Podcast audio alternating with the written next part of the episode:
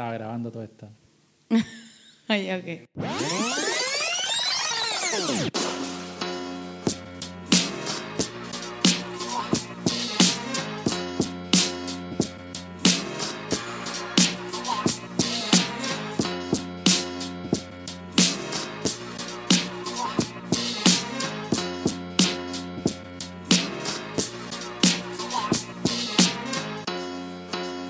Hola amigos, ¿cómo están? Yo soy Feña y esto es del nivel positivo, partiendo con la segunda temporada del podcast, agradeciendo a todos quienes nos escucharon durante la primera y como a la primera le fue tan bien, equipo que gana repite. Así que nuevamente estoy en, el- en un primer capítulo junto a Ángela Capone. ¿Cómo está Angie? Hola, Feña, súper bien. ¿Y tú? Gracias por la invitación. Parece que traje suerte. Así es, partimos nosotros haciendo el piloto de este programa, probando a ver qué tal salía y resultó bastante bien. Perfecto. Partimos sin nada, solo con el micrófono del computador, tratando de que se escuchara bien. Es increíble cuánto hemos avanzado. Y yo digo cuánto, la que se agrega en el carro completamente. Es que partiste en esto, partiste en esto, me ayudaste en el piloto y probamos y, y fue bueno. Así que por eso nuevamente te invito ya con un poco mejor equipo, un poquito mejor sonido y a saber qué- cuánto ha transcurrido ya desde que empezamos este podcast, cómo, cómo han cambiado un poco las cosas, cómo se ha avanzado y, y no sé cómo te ha ido en el mundo del trail. Eh, bueno, ha pasado harto tiempo desde la última vez que, que grabamos eh, el podcast. De, realmente yo siempre le tuve fe desde el día uno. Lo sé. Eh, me encantaron los invitados, creo que ha sido, han sido programas súper, súper buenos, eh, invitados de lujo. La verdad es que yo espero, espero los programas para poder ir sabiendo más, ir aprendiendo más de los que son más secos, así que súper bien. Cada uno de los invitados han aportado bastante y han salido a programas eh, bastante entretenidos. Sí. Pero cuéntame, ¿en qué estás tú en estos momentos? ¿Qué, ¿Cómo va tu, tu entrenamiento y tus cosas? Te cuento, bueno, eh, estuve a punto de aceptar un trabajo en Iquique y bueno, acá me ves de nuevo de vuelta por el trail. El trail me trajo de vuelta, la verdad es que los cerros a mí son todo para mí y finalmente me devolví pensando en todo lo que, lo que no iba a tener allá y realmente te das cuenta que hay cosas que son más importantes y esto para mí eh, es primordial. Entonces lo veo y netamente es por amor al arte, como dicen. Y me siento súper bien, porque la verdad es que comencé con un plan de entrenamiento súper bueno. Eh, me he sentido súper eh, power en el sentido de que he visto mis avances como corredora. Si bien no he participado mucho en carreras por temas de trabajo y todo, eh, yo me ido, tengo mi propia tabla donde voy viendo todo, cómo he ido avanzando y cuánto he ido logrando.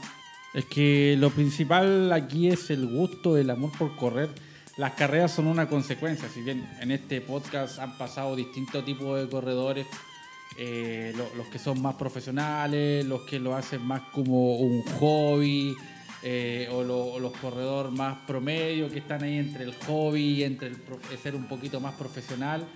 Pero lo importante no son las carreras. Aquí, como decía, pasan distintos tipos de corredores. Unos son enfocados netamente a las carreras, otros les gustaría, pero como hemos dicho en una ocasiones, nadie puede vivir del trail, al menos acá en Chile. Ojalá se pudiera. Correcto, entonces tenemos que trabajar y por lo mismo yo tampoco puedo ir a muchas carreras, pero eso no es lo importante para nosotros, lo importante es el amor al cerro, ya que desechaste una oportunidad laboral en el norte por, por no dejar los maravillosos cerros que tenemos en la zona central. No quiero decir que en el norte no hay buenos cerros, pero aquí están un poquito mejores.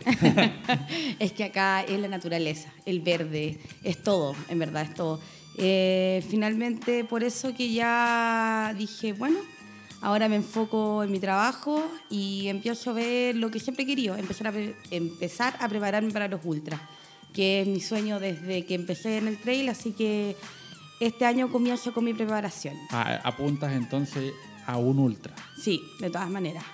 Pero ahora ya enfocada, eh, planificada, tanto al- de mi forma de alimentación, de mi forma de entrenar, de todo.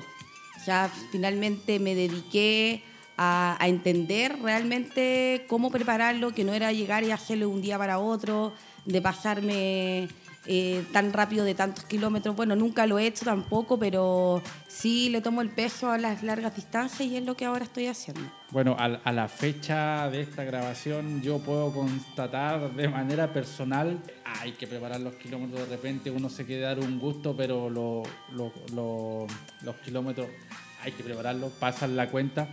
¿Y tu objetivo de aquí a cuánto tiempo lo, tienes proyectado correr un ultra?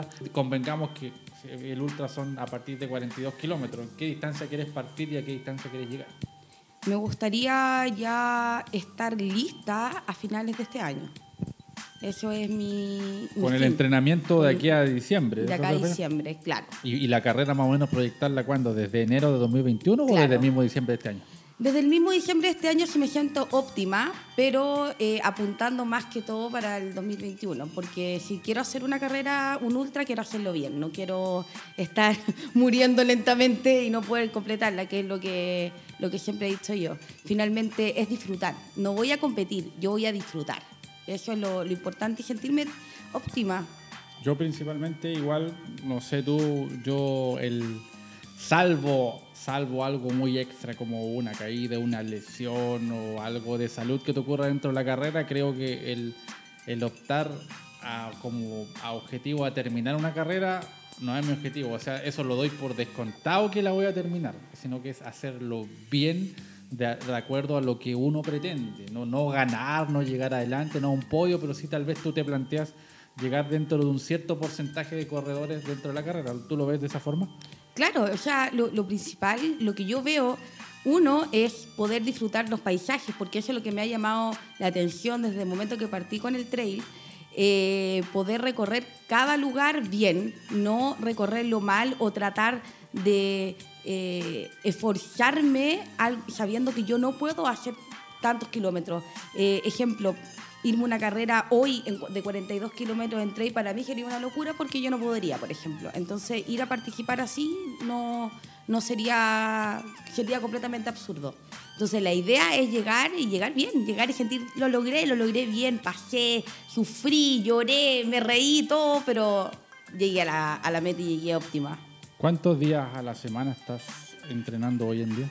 Eh, de lunes a sábado, pero el entrenamiento hoy eh, ya es súper enfocado, eh, como te estaba contando, en los ultras. Sin detallar mucho tu entrenamiento, más o menos en qué consiste. Ejemplo, ejemplo, días de pista, días de, no sé, un largo, montaña, calle, regenerativo, algo así. Sí, y, lo, y también lo enfoco con spinning, porque soy instructora de spinning, entonces... Lo recuerdo hago un trabajo súper eh, enfocado en eso, pues. entonces ya como me manejo, ahí lo hago a través de intervalos, fortalecimiento, pista y todo para poder ir avanzando eh, cada vez más.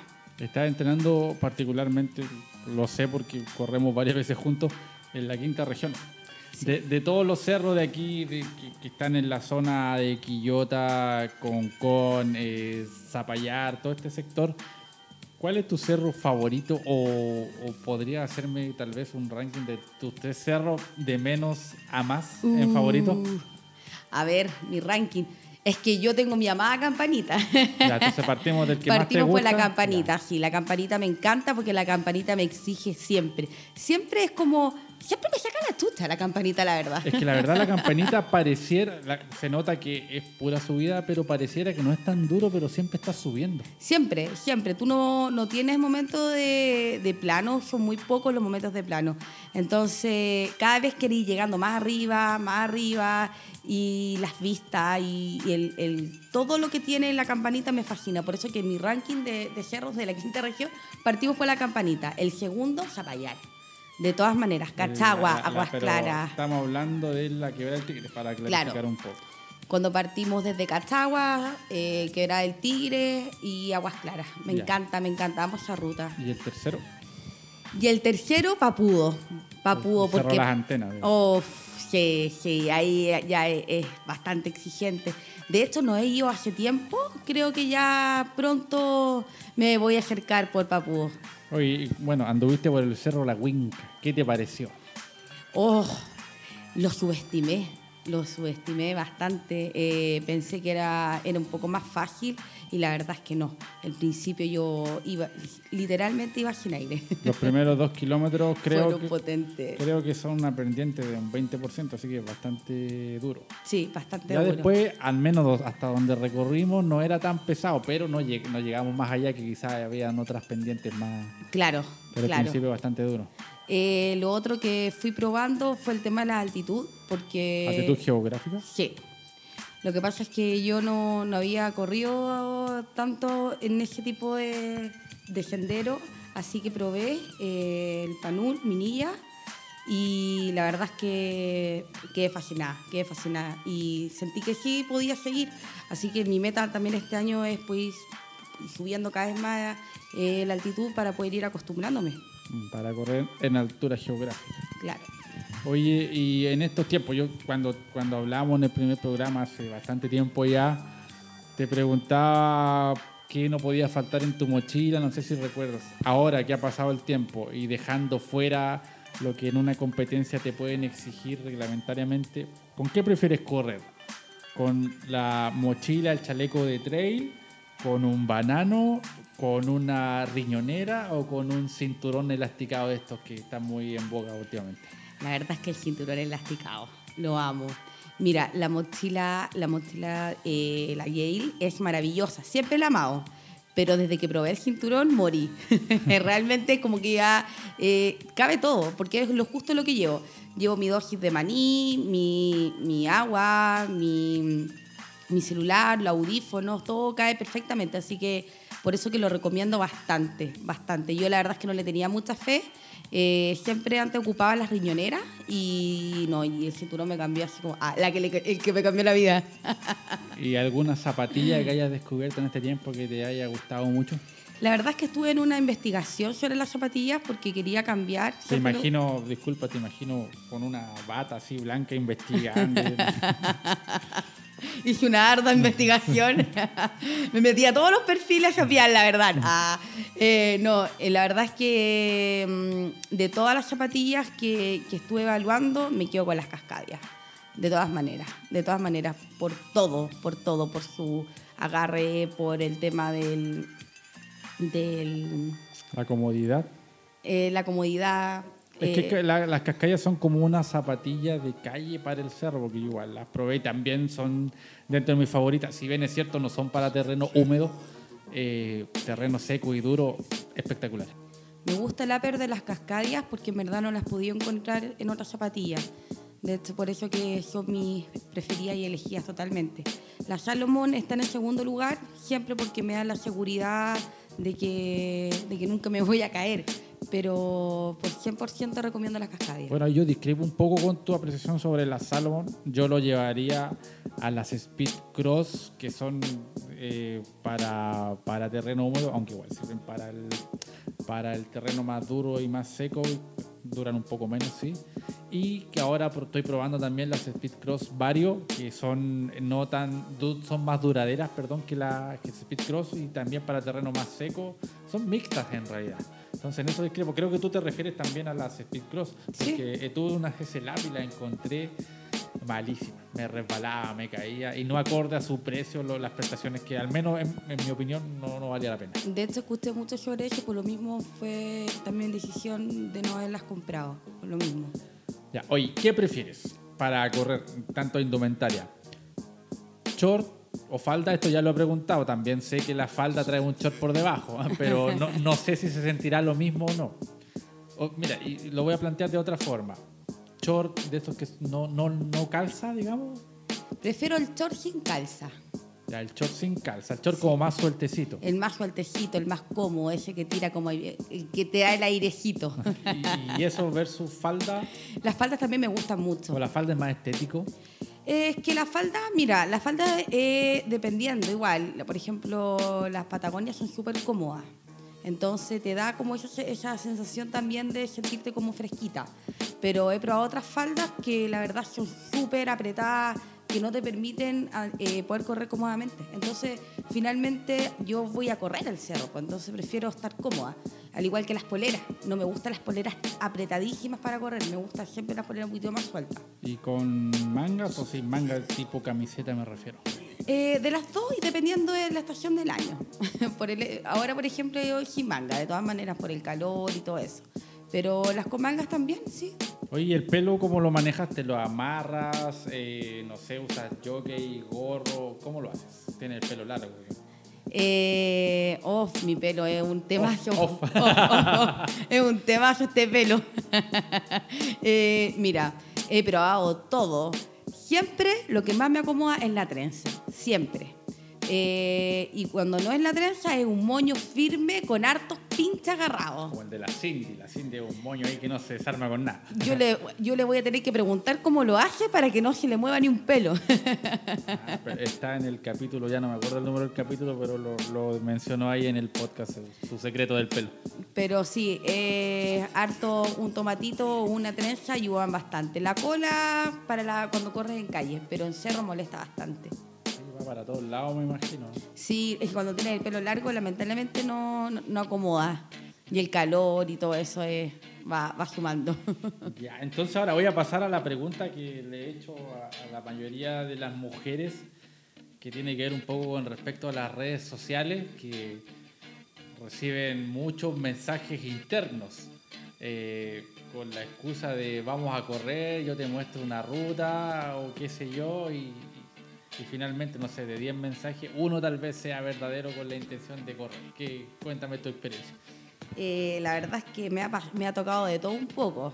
Eh, lo que pasa es que yo, mi opinión, creo que han tomado el tema del Instagram como un tipo Tinder.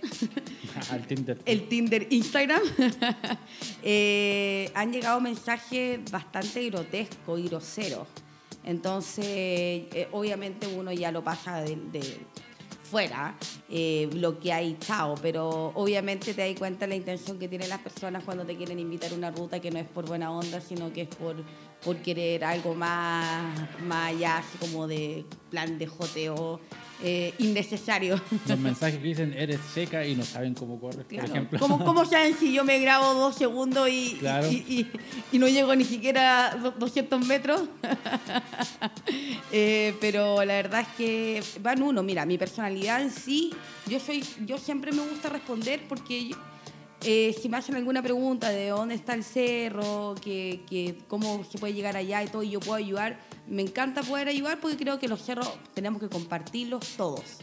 Pero más allá, no, no creo que tratar de invitar a salir o lo que sea por Instagram, mal ahí, cabro. no funciona así el tema. Muy bien. Oye, y el tema de, de cómo eres mujer y ir corriendo al, sola al cerro, que es más peligroso, digamos, para una mujer andar sola sobre todo porque igual anda tanta gente ahora en los cerros no solo corriendo, sino que acampando, tomando, que es lo más peligroso quizás. Lo que pasa es que, mira, tuve que perder el miedo porque si no, no podía entrenar. Entonces salgo, de hecho, con un gas pimienta y andas con una cosilla pequeñita por cualquier cosa. Eh, he aprendido un poco de defensa personal, pero la verdad es que siempre eh, trato de evitar situaciones así.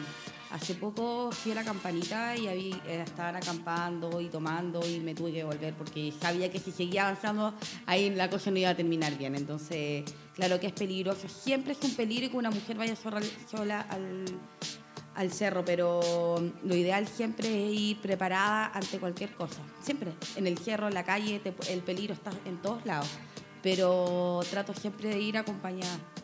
Lo malo de los que van a carretear al cerro, eh, una es que no se llevan su basura. Oh, me carga, me carga. Me, me... De hecho, creo que eh, una vez hice un video con un reclamo, pero al mundo, que estaba todo, las colillas de cigarro, cerveza. ¿Por qué no agarrar unas bolsas y echarlas con lo mismo que, que, que, llevaste el cerro? Agarra y llévatelo de vuelta. Y otro que como, por ejemplo, en la campanita el acceso es privado, hace que los dueños corten el acceso a, la gente que va a andar en bicicleta, a hacer trekking, a correr por culpa de los que van a tomar. Es que eso es, por el peligro. Y porque obviamente no te querís topar con ese tipo de escenas, de todas maneras. Bueno, y mientras estábamos hablando, me estaba recordando de la famosa anécdota del toro, que no sé si muchos la recordarán, no la vamos a repetir porque ya la, preguntamos en el, en el primer capítulo. Eh, pero ¿te ha pasado algo ahora último, alguna anécdota, algún chascarro, una talla, no sé, de las que suelen pasar por el cerro? Sí, siempre pasa, siempre pasa. A ver, hace poquitito nomás, eh, con esto mismo que estábamos hablando sobre el acceso a la campanita, como lo habían cerrado, iba campante, cuando me topo con la mansa reja, así que nada, pues, tuve que armarme el camino. Así que me tiré ahí me metí entre medio unas plantas, salí, pero como Rambo. Te, te auto hiciste un acceso entonces. Claro, olvídate, para poder llegar a tener un poco de, visión donde poder empezar a correr, porque realmente no había por dónde, tenían todo cerrado. Eh, luego ese mismo día, me acuerdo, fui sola y lo mismo que hablaba yo, siempre igual está como ese bichito, como miedo de que no haya nadie arriba, porque igual caes, vais subiendo más, entonces obviamente los accesos para poder escapar en cualquier caso es más difícil. Y recuerdo que hay una parte que siempre es la que el tope que llego cuando me toca una cierta cantidad de kilómetros y es cuando paro a comer algo. Y resulta que empiezo a sentir una bulla, pues. Entonces dije, ah, no, acá me consumí la vida. Entonces dije, dije, dije, ahora voy a morir, ¿qué voy a hacer? ¿Por dónde me tiro? eh, y era un pajarito. ¿Un pájaro? Un pajarito que estaba metiendo bulla con una ramita. Una, pero, una ¿qué, tan, ¿qué, tanta bulla puede meter un pajarito como que te asuste? era, como una. Estaba como así como picoteando una bolsa. Entonces movía la bolsa para todos lados. Y yo pensé que era gente. Entonces, imagínate, dije, aquí, ¿qué hago? ¿Por dónde me muevo? Pero cuando sentí el río empecé a bajar, pues. Dije, chuta, dije, este me sale el entrenamiento más, mejor de lo que me imaginaba. Pero finalmente después sale el pajarito cuando lo vi, cuando vi que era el pajo, dije, me sentí tan idiota, dije, casi me muero un infarto acá arriba y era un pajarito. Cosas que pasan en el cerro. Oye, cuando te topa, no sé si eres, muy así como asustadiza en cuanto que no se pase de repente una liebre por tu pie y no la distingas, o, un ratón. Grito. O una serpiente. Sí, más justo, al tiro. Es como innato, o una araña. Le tengo terror a la araña. Terror, terror. Pero la araña no te va a alcanzar ahí. No, obvio. ah, la araña que corre, la araña que corre. Eh, no, no, no, no. Pero sí, obviamente he visto ratones y ahí, ¡ay! El grito ahí saltáis, pero. El grito, el grito, el grito. Eh, claro, pero más allá no, no. Tampoco así como el escándalo, pero sí, de repente las cosas de improviso te asustan. Pero por lo mismo voy pendiente porque voy sin audífono, entonces los audífonos de por sí lo, lo empiezo a escuchar música cuando bajo, a veces, pero la mayoría de las veces voy sin audífono. Me gusta escuchar. Bueno, vale decir que la campanita igual está, entre comillas, la protección del famoso Juan Coraje, que fue el que nos permitió acceder a él. Aguante, don Juan. No, él fue el mejor. Eh, realmente el caballero se pasó, súper buena disposición, eh, siempre ahí apañando con sus perritos, súper buena onda, así que no, un saludo a don Juan. Don Juan Coraje, gran personaje del sector de Quillota. De Quillota, Quillotita. Oye, volviendo un poco al tema de, la indumentaria. ¿Corres con bastones? ¿Te gusta usar bastones o nunca lo has usado? ¿No lo has necesitado? ¿Cómo es el tema ahí contigo? Eh, no, la verdad es que nunca he necesitado los bastones. No, hasta ahora yo voy bien así. No creo tampoco que lo necesite, no me. No, no, no va como la forma que yo corro. Sí, bueno, yo tampoco utilizo, pero he escuchado que a cierta distancia igual te, sirven para distancias más largas y todo. Eh, pero hay una sensación de que el bastón te ayuda mucho, pero sin saber ocuparlo, porque por lo que he visto yo, la mayoría no sabe ocuparlo. Se he topado con gente usando bastones sin saber, digamos. Sí, la verdad es que sí, mira. Eh, primero hay que informarse. ¿A qué es el bastón? ¿De qué manera te sirve? Porque me ha pasado que el bastón ha ido casi en el ojo mío. Entonces, obviamente, si vais a ocupar un bastón, aprende. Por último, aprende, lee, no sé, pregúntale a tu compañero, oye, ¿sabes que quiero empezar a ocupar bastón? Y ya, ¿pero por qué? ¿Cachai? Pero oye, Guilla, le cae un bastón, pues, ¿cachai? Le caí el ojo a alguien. No, no por ver que alguien usa bastón, así, ah, yo voy a usar bastón. Es que eso va de la mano del boom que hay últimamente con el trail Eh, mucha gente del running se está pasando al trail, el, running igual tiene su boom, pero muchos ya están derivando al trail eh, y, sin informarse. Y esto lleva, por ejemplo, a ver, oh, en el trail se usan bastones, voy a usar bastones. ¿Qué opinas tú de este boom del, trail que está ocurriendo? Eh, masivo, masivo, es increíble. Las redes sociales, como se ha masificado el tema del trail running. creo que por ahora hay mucha moda, hay mucho hay muchas fotos de moda, hay mucho todo de que me fui a esta carrera y porque lo he escuchado por personas cercanas que han ido, han sufrido literalmente porque no les gusta. Entonces no entiendo a qué ir un lugar a sufrir. Eso es lo que yo no, comprendo. Creo que eh, muchos le pierden el sentido al, al trail, a lo lindo que es este deporte, a lo que realmente es disfrutarlo, pasarlo bien. Eh, pegarse esas bajadas del terror, sentir que se te sale el corazón porque va en una subida que no podéis más. Todo eso es parte del disfrute, es parte del trail. Entonces creo yo de que lamentablemente las redes sociales lo han hecho eh, no, no, que sea algo agradable para algunas personas y lo toman como opción para bajar de peso.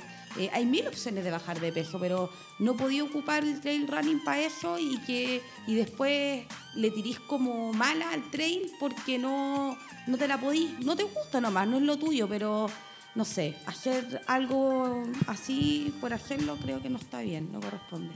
Sí, igual hay que hacer la diferencia que no por el hecho de subir una foto eh, lo haces solo por eso, porque hay mucho corredor exitoso que sube fotos. Generalmente los más exitosos no, no son tan como de fotos eh, pero si hay corredores dedicados que suben fotos, no tiene nada de malo, pero sí están también los que lo hacen solo por la foto, por decir el yo fui que hablamos alguna vez también. Por supuesto, yo soy de las que grabo, yo soy las que me saco mil fotos en el cerro.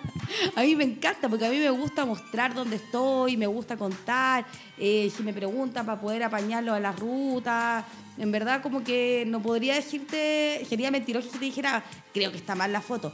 Creo que está mal la foto subirla y decir, oh, me lata el trail. Y resulta que después salí con una foto, tremenda foto en una tremenda montaña que estáis feliz de la vida. Eso es como un doble discurso. Eso es como, no, no le encuentro sentido. Sí, es que bueno, es como la moda, todo, todo tiene su, su, punto alto y después ya empieza a decantar y quedan los que, los que realmente le gustan. Eh, correr parece fácil, tanto en la calle como en el cerro, pero realmente no es tan fácil como parece y sobre todo eh, hacerlo en el cerro requiere una preparación. Eh, todo deporte requiere ser responsable para perdurar en la vida. Eh, no te puedes machacar, no te puedes matar entrenando sin, sin ninguna planificación, sin ni siquiera pensar un poco en lo que quieres hacer, porque tal vez obtengas un poco de resultados, entre comillas, rápido, pero eso te va a llevar a, no disfrutarlo por tanto tiempo, a lesionarte. Hacer eh, sobrecarga. Eh, es como liquidarte tus piernas por, porque sí. Eh, obviamente hay que ser cuidadoso, acercarse a un profesional. Si tú quieres realmente mejorar en el trail, te acercas, hay excelentes profesionales en el trail running que te pueden ayudar y darte, darte tu buen plan, ¿cachai? Pero eh, tirarte así como a, a ciegas y hacerte, pero matarte la vida entrenando por, por creer que así vas a ganar una carrera, creo que, que, está mal. No se trata solo de correr y correr, correr. Hay otros aspectos que hay que ver y ojo también con, con los consejos que, que, uno sigue. Cuando uno empieza, todo no ha pasado, queremos saber más quizás. Eh, y, y sin duda la mayoría te quiere brindar su apoyo y su consejo de muy buena manera. Pero también muchos repiten lo que escuchan sin informarse y de ahí viene el tema tan recurrente que la verdad no recuerdo si lo hablamos nosotros en el primer capítulo o se instauró después en el podcast, que es de los entrenadores no entrenadores, los peligros de, de, entrenar con alguien no profesional. Generalmente son corredores exitosos que ellos seguramente tienen otro entrenador o bien su forma de entrenar y su genética les ha permitido progresar y que les vaya muy bien, pero no tienen los conocimientos pedagógicos o técnicos para traspasar su, su gran rendimiento a otros corredores y eso es peligroso. ¿Qué opinas tú al respecto? Mira, yo siempre acepto consejos. Yo la verdad eh, soy súper humilde en ese sentido porque yo no me considero una corredora buenísima. Yo solamente corro nomás. Entonces, si me, me, me ayudan con una técnica, oye, creo que esto te puede ayudar y todo, bien. Pero siempre eh, me he fijado lo que tú dices, sí, creo que hay muchas personas que dan consejos sin saber. Obviamente no todos los cuerpos son iguales. Entonces, obviamente, lo que te resultó a ti no tiene por qué resultarme a mí. Tu entrenamiento no tiene por qué resultarme a mí porque no tenemos el, el, mismo, la misma alimentación, eh, la misma genética. Eh, una, son una serie de cosas. Creo que hay que tener ojo en eso y mucho cuidado y finalmente solamente para que no, no causarte daño a tu cuerpo, a ti y poder disfrutar tranquilo. O sea, como la gran mayoría no te parece o no miras con un buen ojo el, el cómo se llama a los entrenadores no entrenadores. Eh, que si bien yo creo que un corredor exitoso puede tener un método bueno, eh, deberían asesorarse con un profesional que, los, que les ayude a transmitir sus conocimientos a otras personas. Si tú me preguntas, eh, Feña, yo no tengo entrenador, primero. Eh, mi entrenamiento es a base de solamente experiencias eh, que he tenido durante todos estos años. He leído mucho, me informo mucho, veo muchos videos, sigo a grandes corredores. Y preguntan Y pregunto, sí, soy como una esponja. que voy, me encanta ir sabiendo siempre más, siempre me gusta saber más y creo que cada corredor tiene una experiencia que me puede ayudar eh, a mejorar.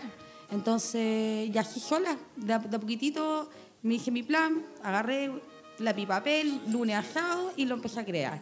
Y hasta ahora he ido súper bien. Sí, o sea, como me comenta, no tiene entrenador, yo igual te conozco harto. Eh, también aparte de, investigar, de preguntar, también te asesoraste con gente profesional, igual preguntándole que te ayudaron a crear tu plan. ¿No tienes entrenador de forma formal, quizás? De forma formal. Claro, eso, no tengo como un contrato. No, no contraté a un entrenador, pero sí me, me asesoré con, gente, con entrenadores profesionales.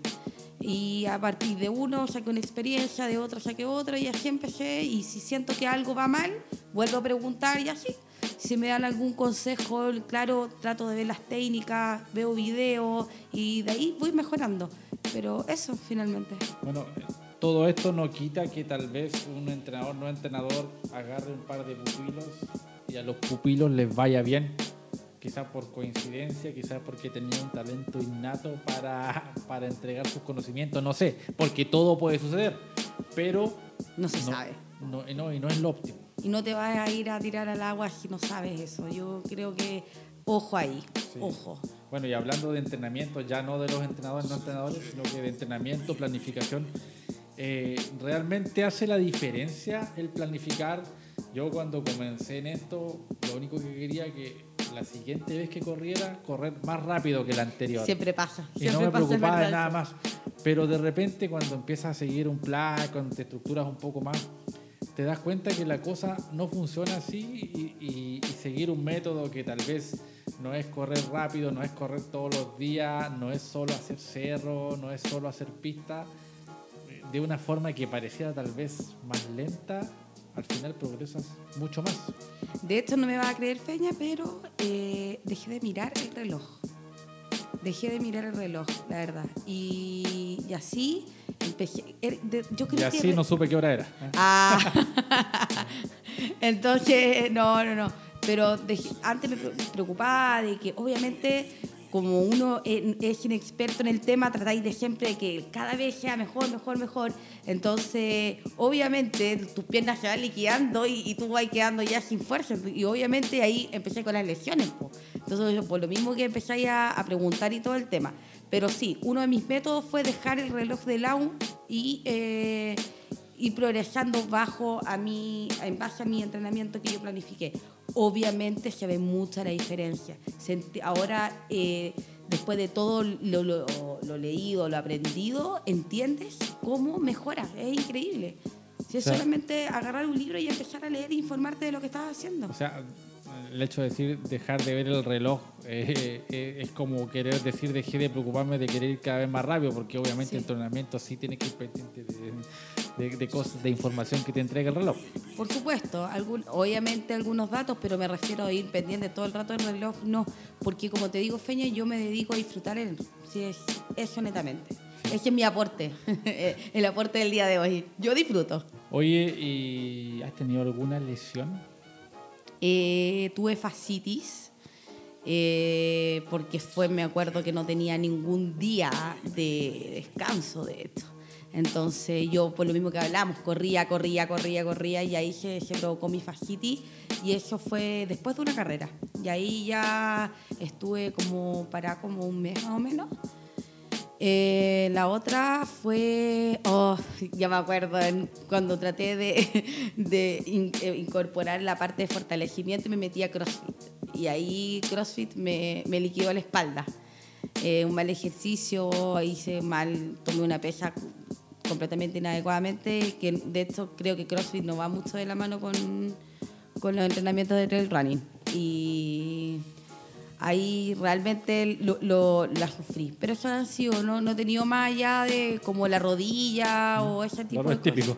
Los dolores típicos no, han sido eso. Bueno, saliendo un poco del tema del trail, voy a hacer una observación con respecto al CrossFit que se suele decir que el CrossFit eh, lesiona mucho y todo eso, creo que pasa un tema similar a los entrenadores no entrenadores. Si bien es cierto, la mayoría de los entrenadores de CrossFit están certificados y todo, pero existe mucho, mucho entrenador que es ahí nomás. Eh, porque hay entrenadores de CrossFit buenos y que no te lesionan, no, no, no quedan mal. Entonces, no, ahí no, no generalizo. Yo no, no estoy tan de acuerdo en que no vaya, en que nos sirva para el trail el hacer CrossFit pero depende mucho del box al que vaya. Al que vaya. Hay muchos box que son como muy exagerados y con cosas muy cuáticas y que tal vez no ven el nivel del participante.